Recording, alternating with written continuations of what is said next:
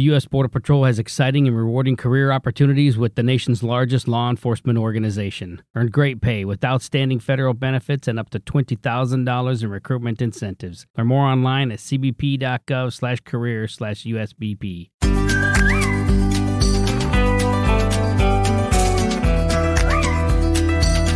El periódico presenta el podcast Relatos de Verano.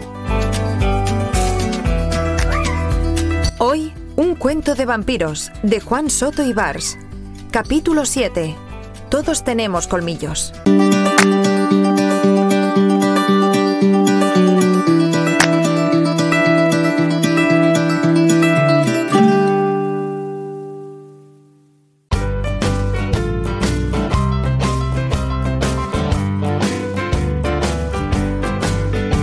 Mientras estaba escribiendo todo eso en mi diario, empezaron a dar voces mi padre y mi abuela, y es la primera vez en mi vida que oigo gritar a mi abuela, pero grita tan fuerte, tan fuerte que mi padre se tuvo que callar y eso que estaba furioso.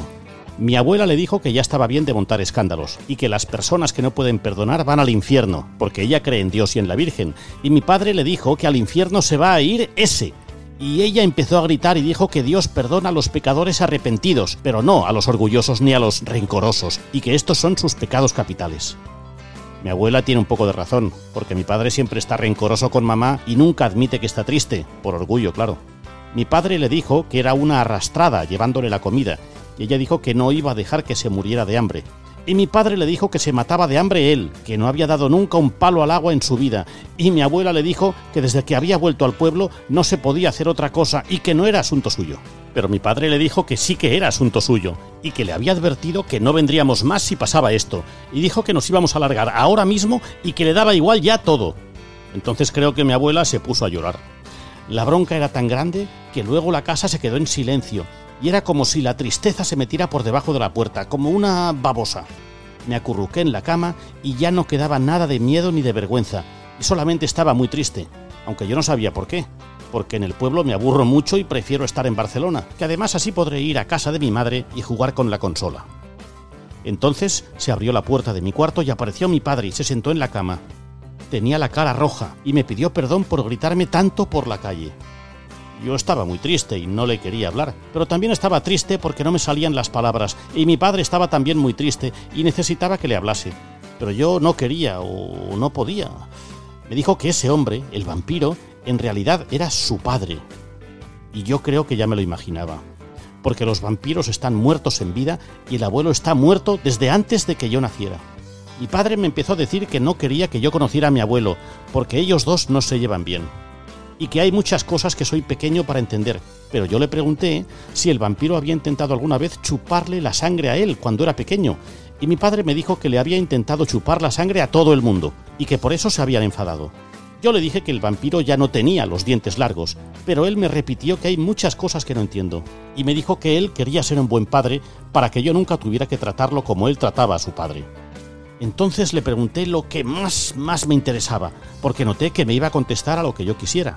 Él estaba sentado con la cabeza agacha y cuando oyó mi pregunta creí que estaba sollozando, pero en realidad es que se estaba riendo, y aunque le caían las lágrimas por la cara y se ponía rojo y no podía casi ni hablar, consiguió responder a mi pregunta. Yo le pregunté si los hijos de los vampiros también son vampiros. Cuando se paró de reír y consiguió articular palabra, me dijo que sí, que a lo mejor él también era un vampiro, y así es como supe que yo también soy un vampiro. Es el mejor día de mi vida. Por la tarde mi abuela y mi padre hicieron las paces y aunque estaban hablando de cosas mayores, yo andaba por ahí y oía lo que decían sin que me mandaran al cuarto. Mi padre me dijo que él no pensaba ver al abuelo, pero que tampoco iba a negar que lo viera yo. Y le pidió perdón a la abuela por hablarle tan mal. La abuela le dijo que algún día tendría que perdonar a su padre, pero mi padre me miró y dijo que ya hablarían de eso. Al final nos quedaremos en el pueblo todo el verano. Y aunque aquí me aburría, ahora quiero quedarme para conocer a mi abuelo. Seguro que mi abuela me dejará llevar el plato al vampiro y estar un rato con él cada día, y a la hora de la siesta, y seguro que mi padre también me deja. Quiero que mi abuelo me enseñe a dormir cabeza abajo, a mimetizarme, y sobre todo, sobre todo, a sacar los colmillos retráctiles. Y cuando consiga hacer todas estas cosas, seguramente ya tendremos que volver a Barcelona. Y empezará el curso y veré a mamá en su casa. Y lo primero que haré será dar a Karma una lección que no olvidará.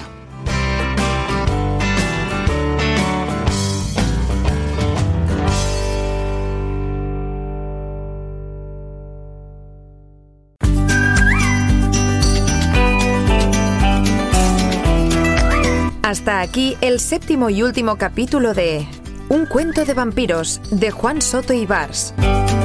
Han escuchado Relatos de Verano, un podcast del periódico.